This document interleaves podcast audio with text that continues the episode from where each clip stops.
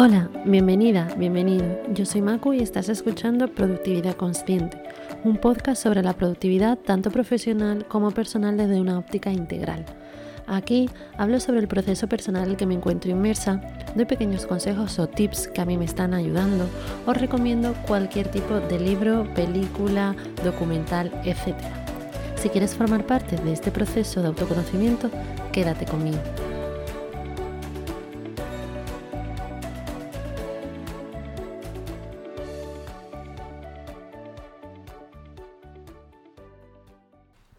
Hola a todas, hola a todos, feliz 2021.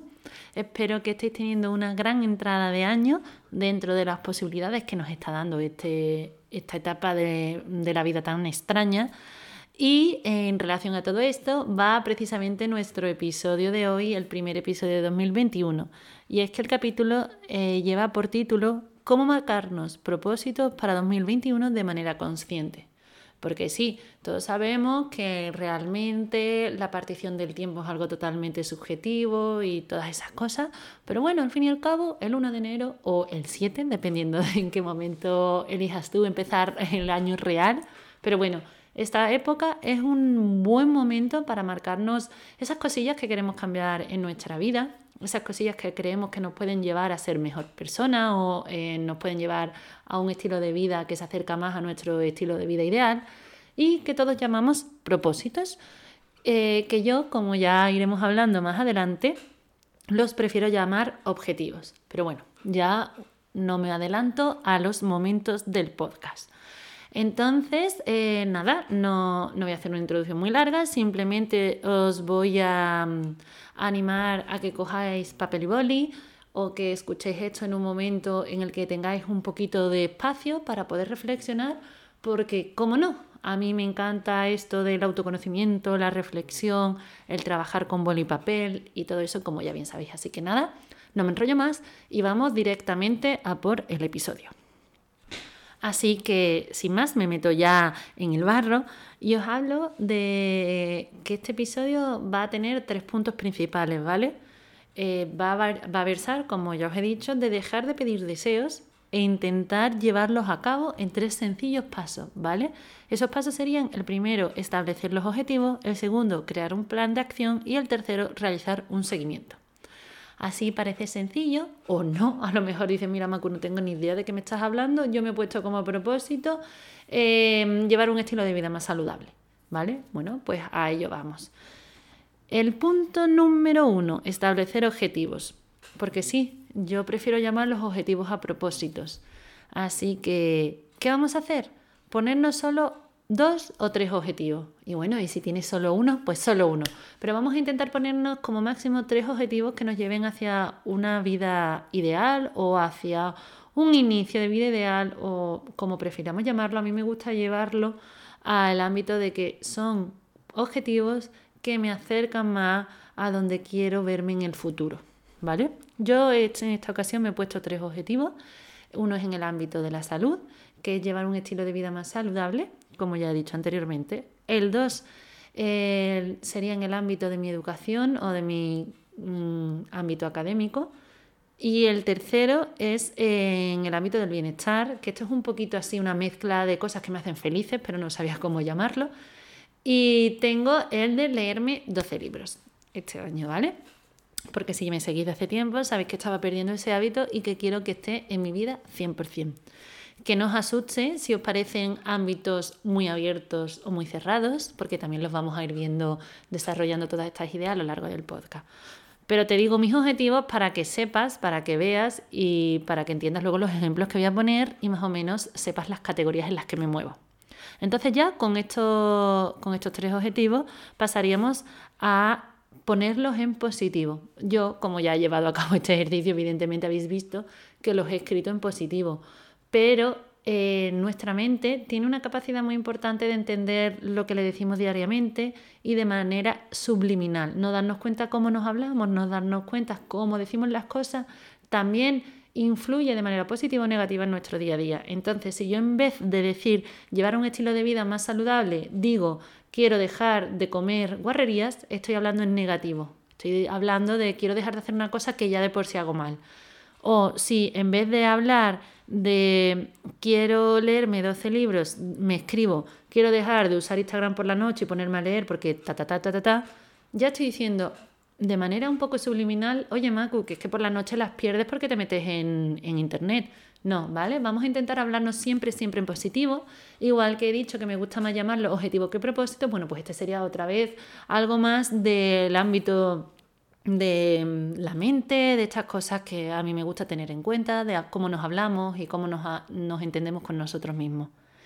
El tercer punto dentro de establecer los objetivos sería sin ninguna duda el más importante y es el para qué. ¿Para qué quiero tener este objetivo en mi vida? ¿Para qué quiero que esto se lleve a cabo? ¿Por qué quiero hacer esto en 2021? Eh, pues evidentemente, ¿no? Eh, quiero llevar un estilo de vida más saludable, no porque esté de moda, no porque lo vea en internet, no porque me lo diga la sociedad. Yo en mi caso es porque me lo, me lo exige el médico. Yo tengo un problema en los ovarios y entonces, bueno, pues eh, con el tema de la ansiedad, con el tema de la tesis, hay veces que me abandono un poco y cuando voy al ginecólogo me lo recuerda. No estás nada mal, pero recuerda que no te puedes ir a una vida sedentaria, no te puedes ir a una vida de comer ultraprocesado sin parar y todas esas cosas que ya no suenan a casi todas, ¿verdad? Em, quiero llevar un estilo de vida más saludable porque, oye, que parece que no, pero ya tengo 30 años y aún así yo quiero tener 80, quiero disfrutar de mi vida y sin ninguna duda tener buena salud es un punto fundamental, fundamental para poder aprovechar todos nuestros días, todos nuestros momentos. También sabemos que la salud física es fundamental para la salud mental. Y bueno, ¿qué más os voy a explicar? Para mí, ¿por qué me quiero leer 12 libros al año? Porque quiero tener esa, esa agilidad mental que me da la lectura, porque quiero conocer nuevos mundos, quiero conocer nuevas cosas soy, mm, creo que tengo una mente muy despierta y quiero llenarla de información que me dan los libros y no sé, me paro y pienso, ¿cómo puedo hacer todo esto? Pues dejando un poco de lado todas esas distracciones que nos está dando las nuevas mm, sociedad, ¿no? De tener Instagram, YouTube, que está muy bien, ¿eh? Que ya sabéis que yo opino que las redes sociales son maravillosas, pero todo en su justa medida. Y en lo académico sí que es verdad que va a ser un poco más lioso porque tengo dos y la primera sin ninguna duda sería acabar la tesis doctoral y la otra es sacarme un título de idioma y es que la tesis doctoral esperemos que más pronto que tarde acabará durante este año, por lo tanto me da tiempo a tener dos objetivos en un mismo ámbito, que esto es así un plus que luego voy a hablar.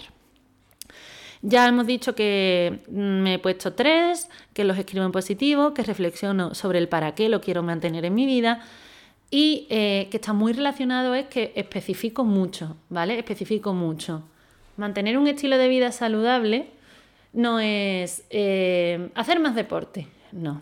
Mantener un estilo saludable, y yo le tengo un subtítulo, mantener un estilo de vida, saludable que implique una mejor alimentación, un menor sedentarismo y encontrarme mejor mentalmente. Estoy siendo súper específica. No es hacer más deporte y que ahí se quede, como hemos hecho casi todas, casi toda nuestra vida. O leer más. ¿Qué es leer más? Leer más puede ser mm, tantas cosas. Especifica. Yo he especificado y he puesto un número, 12 libros al año. ¿Vale? Eso es ser muy específico.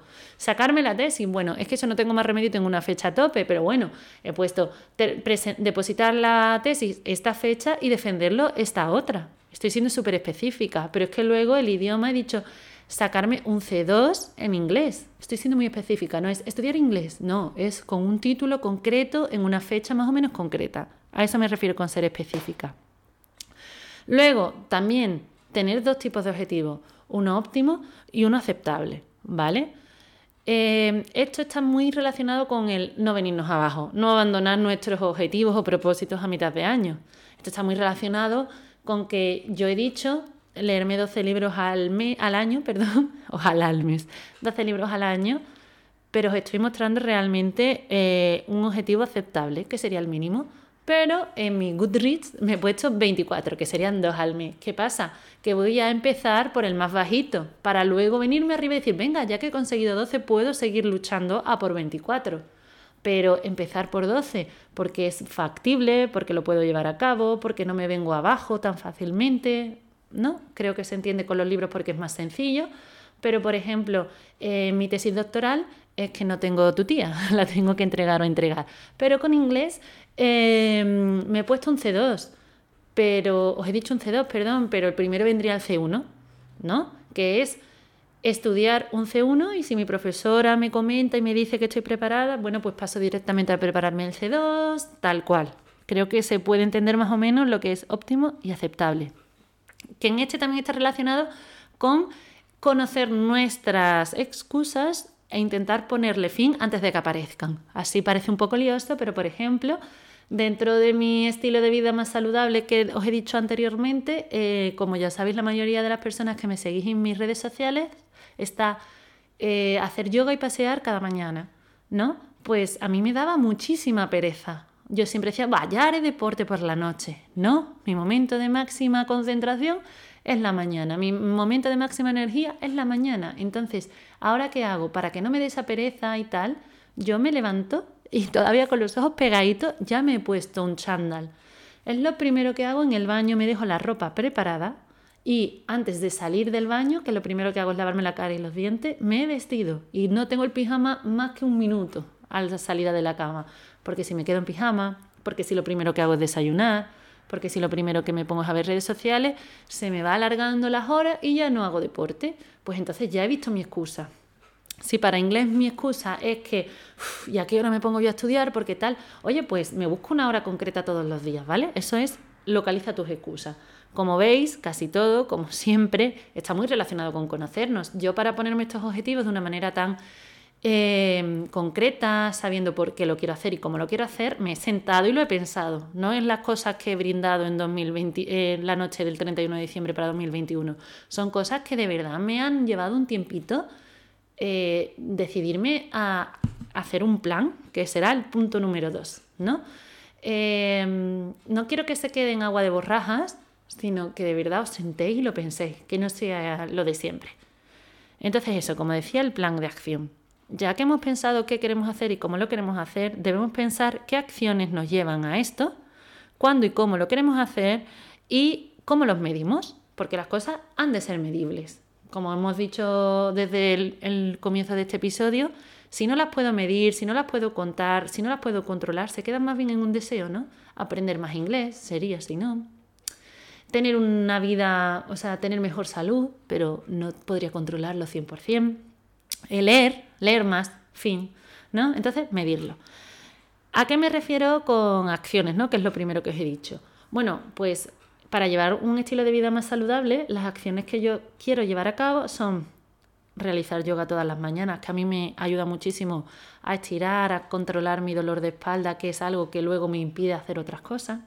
Pasear, Em, yo todas las mañanas me doy un paseo como mínimo de 20 minutos en el que pretendo llegar a la mitad de los pasos eh, deseados por día. Yo me gusta llegar a 10.000, pero si no puedo eh, me quedo con 8.000. Entonces, bueno, pues más o menos entre 5.000 y 6.000 pasos por la mañana eh, para ponerme al día a las 9 de la mañana a trabajar ya y haber hecho, todas estas, haber hecho estas dos acciones. ¿Qué pasa? Que este año me quiero poner más seria porque la pandemia, la tesis, el estrés y todo esto me han llevado a descuidarme un poco.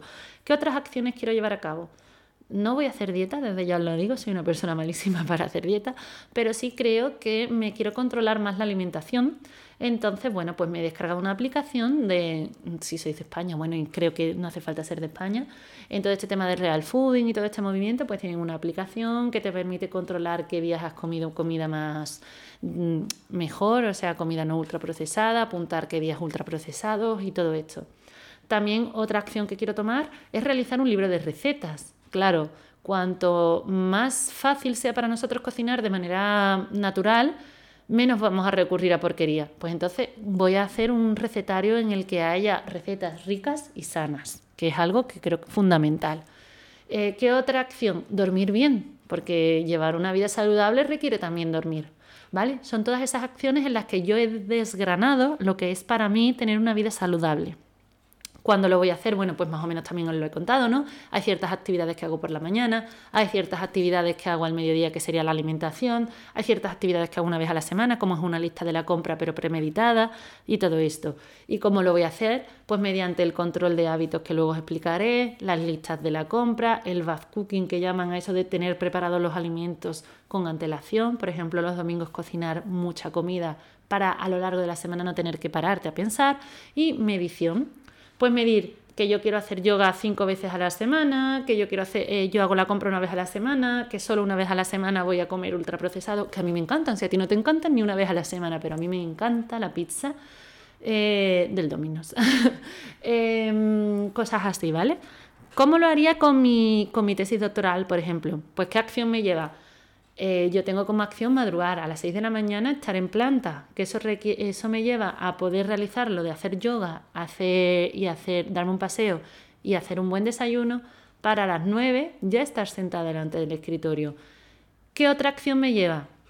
Apagar el móvil, controlar mediante la técnica Pomodoro cuántas horas estudio, descansar al mediodía con cero pantallas para luego a las 4 de la tarde volver a ponerme, tener un horario muy cerrado, etcétera, ¿no? Esas son acciones. Cuando, pues ya lo he dicho, ¿cuándo lo voy a hacer? Pues estudiando todos los días un mínimo de 8 horas, por ejemplo. ¿Cómo? Sentada en la mesa tal y cual. Medición. Esto es bastante más sencillo medirlo porque yo la tesis la tengo que acabar en un momento dado, pero por ejemplo para el inglés, que es mi segundo objetivo de educación o de ámbito académico, pues sería para final de verano me gustaría haber hecho este curso, por lo tanto me tengo que apuntar, tengo que estudiar todos los días, tengo que hablar, etc. Creo que más o menos con estos dos ejemplos ya, es que si os digo también cómo quiero y cuándo quiero leer, pero vamos, que sepáis que desgranar en estas cuatro partes, acción, cuándo, cómo y medición, nuestro, nuestra acción, nuestro objetivo es fundamental. Y por último, el seguimiento de todas estas acciones como no, las personas que me seguís en mis redes sociales sabéis que yo llevo un control de hábitos.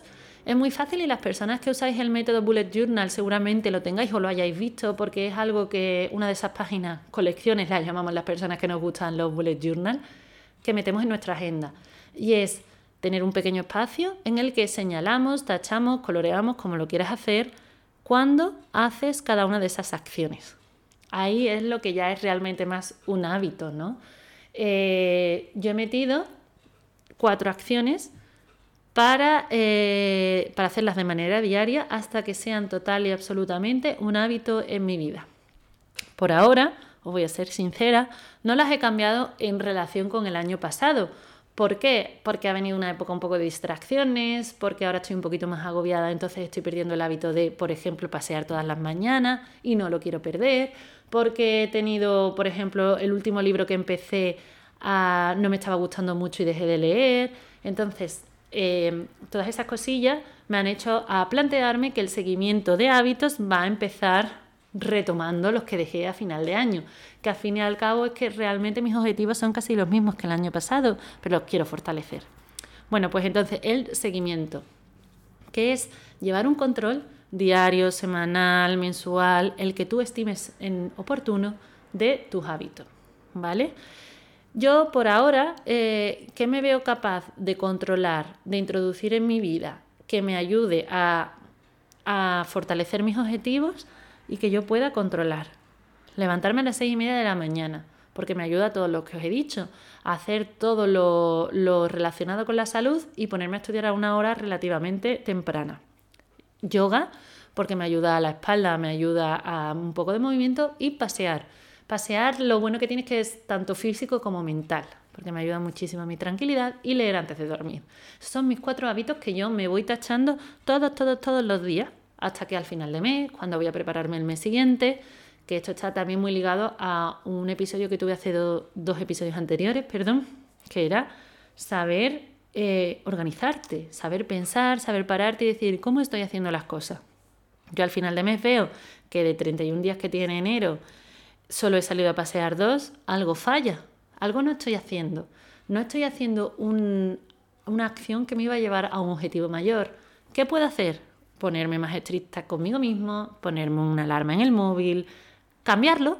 Oye, que si no funciona hay que cambiarlo. En vez de dar un paseo por la noche, mírate una clase de zumba, que también te hace moverte y también te hace desconectar la mente. Ahí es cuando he hablado de que siempre hay pie a cambiar, ¿eh? siempre hay pie a... Mm, siempre tenemos tiempo para pensar, no era lo que yo pensaba, no me está ayudando lo que yo creía, o no me viene bien, voy a cambiar de objetivo, o voy a cambiar de acción que me lleve a ese objetivo. No sé si me estáis entendiendo. Entonces, bueno, yo llevo un control semanal en el que tacho diariamente cuando voy consiguiendo todos mis hábitos esta estructura tiene que ser realista. Yo 100% no, no hago yoga todos los días. Yo los sábados y los domingos me los doy para dormir más. Entonces yo los días que quiero dormir más no me levanto a las seis y media de la mañana y no hago yoga. No me pasa nada, no pasa absolutamente nada porque me lo he propuesto de esta manera. Cinco días a la semana me levanto a las seis y media, cinco días a la semana hago yoga, todos los días a la semana doy un paseo y todos los días a la semana eh, leo. Estos dos, aunque parezcan súper sencillos, son a veces complicados. Eh, para mí leer, aunque sea uno de mis mayores placeres, lo he abandonado. Entonces, si yo cuando acaba el mes lo miro, miro lo que estoy haciendo y veo que algo falla, a lo mejor es el momento de cambiar de libro, a lo mejor es el momento de decidir apagar el móvil media hora antes, no sé, todas estas cosas que se me ocurren ahora, que sería ponerme a divagar. Pero bueno, así más o menos os muestro eh, cómo llevar a cabo, cómo intentar conseguir nuestros propósitos, nuestros objetivos en un plan de acción dividido en tres partes, ¿no? Establecer objetivos, llevar a cabo un plan de acción y realizar un seguimiento, que a su vez hemos desgranado en, varias cosas, pero bueno, que espero que os sirvan, que espero que me hayáis entendido, que de verdad de corazón espero que si tenéis eh, propósitos para año nuevo, este episodio os haya ayudado a estructurarlos un poquito más. Como siempre os aconsejo escribir, escribir, escribir, de verdad. Ya lo dije en el episodio anterior para la despedida de 2020, lo vuelvo a repetir y una de las mejores cosas que me ha pasado en 2020 es reencontrarme con la escritura terapéutica, simplemente con el hecho de escribir un diario. Así que de verdad de corazón os aconsejo que lo escribáis, que lo penséis y que solo pongáis objetivos que de verdad creéis que os empujan hacia una vida deseada, siempre con los pies en la tierra eh, siempre conociéndonos a nosotras mismas y por supuesto siempre siendo buenas con nosotras mismas, nunca intentando ser excesivamente exigentes. Y así con esto espero que sea un ejercicio más para la entrada del año, para que este año que se presenta también bastante convulso como 2020 y que no, no ha supuesto un cambio de paradigma y no va a ser el mejor año de nuestra vida seguramente porque también va a ser un poco complicado, intentemos llevarlo de la mejor manera posible. ¿Y cómo es la mejor manera posible de llevarlo? Con unos buenos hábitos. Así que nada, yo me voy despidiendo. No me repito más, espero que os haya gustado. Eh, espero encontraros por mis redes sociales, ya sabéis, m-productividad consciente. Ahí podemos tener un contacto mucho más directo y allí podemos ir viendo nuestra evolución y por supuesto también podéis eh, ir dejándome mensajitos de qué tipo de, de podcast apetece, qué temas apetece que tratemos y podéis encontrar por supuesto siempre, siempre una amiga dispuesta a escucharos. Un besito muy, muy, muy fuerte. Espero que estéis súper bien y nos vemos en el próximo episodio.